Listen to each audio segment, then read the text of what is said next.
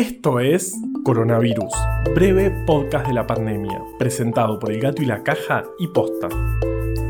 Hoy es jueves 13 de agosto, día 147 del aislamiento social preventivo y obligatorio en las zonas con circulación comunitaria del virus del país y día 67 del distanciamiento social preventivo y obligatorio en las zonas sin circulación comunitaria del virus. Hoy sí me funcionó el despertador, pero igual me costó levantarme. Lo hice en cámara lenta, moviéndome como un perezoso, uno de los animales más lentos que conocemos. Pueden tardar meses en digerir alimentos y como comen fundamentalmente hojas que les otorgan muy poca energía, se mueven muy despacito y pasan la mayor parte del tiempo quietos. Los muy afortunados. ¿Quién pudiera perezosos? Nosotros no somos como los osos. Yo los conozco, son ocho los monos. Ocho, Toto, Cholo, Tom, Moncho, Rodolfo, Otto, Pololo. No, momento.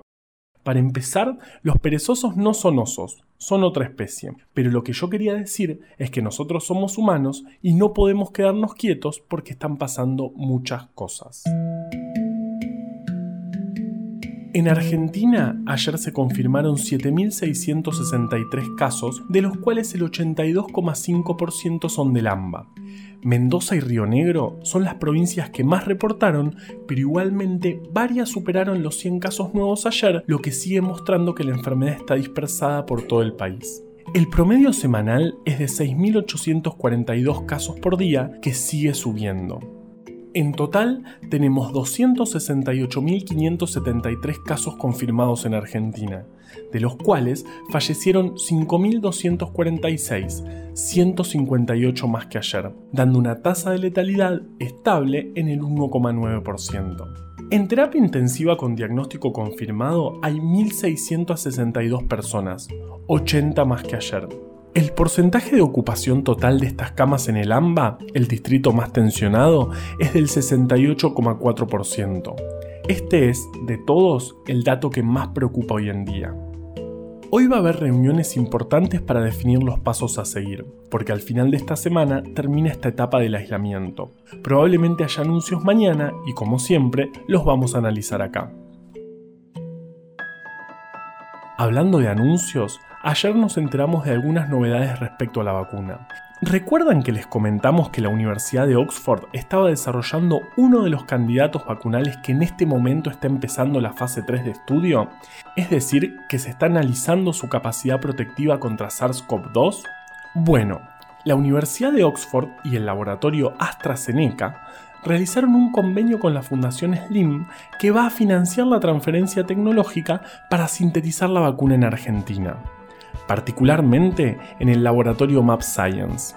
La idea es que se sintetice acá y luego se envase en México para de este modo tener la vacuna disponible a precios accesibles en toda Latinoamérica. Esta es una re buena noticia, porque cuando se terminan las fases de prueba de los medicamentos, viene el cuello de botella que es el escalado de la producción, es decir, tener dosis para todo el mundo. Pero es importantísimo entender que esto es lo deseable, el objetivo, el horizonte al cual se apunta. El presente no cambia. La vacuna es un candidato, uno de los más avanzados, pero no está terminada. Al día de hoy seguimos sin tener vacunas disponibles.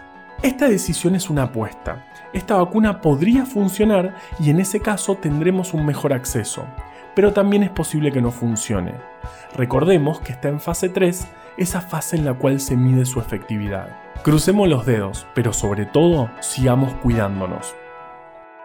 Ahora vamos con uno de mis segmentos preferidos del podcast. Sí, ya sé que les digo siempre lo mismo, es que todas las partes de este podcast son mis preferidas, pero hoy es jueves de recomendaciones. Un libro, una guía para criar hijos curiosos de Melina Furman. Una planta, el potus un canal de YouTube, alguno de gimnasia. Hola, Lobo. Por favor, hagan ejercicio. Felicidades. Una historieta, la de Alberto Montt, con doble T. Un gusto de helado, dulce de leche granizado. Y una recomendación, quedémonos en casa. Son bastante increíbles los perezosos. Están adaptados para pasar la mayor parte de su vida arriba de los árboles Incluso caminan muy mal en el suelo, muy mal y muy lento. Tan lento que le dan tiempo a un musgo y otras plantas para que crezcan encima de su piel. Igual esto les conviene porque se camuflan. Y tenés que andar bien camuflado cuando vivís en la selva y no sos muy brillante. A veces se confunden y en lugar de abrazar una rama se agarran su propio brazo. Se caen y se mueren. Un dato tristísimo y a la vez lindo para terminar este jueves. Creo que prefiero ser humano.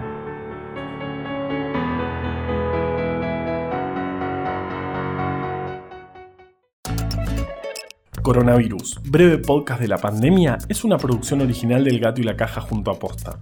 Este podcast lo podemos hacer gracias a bancantes. Ayúdanos a bancar estas iniciativas en elgatoylacaja.com barra bancar.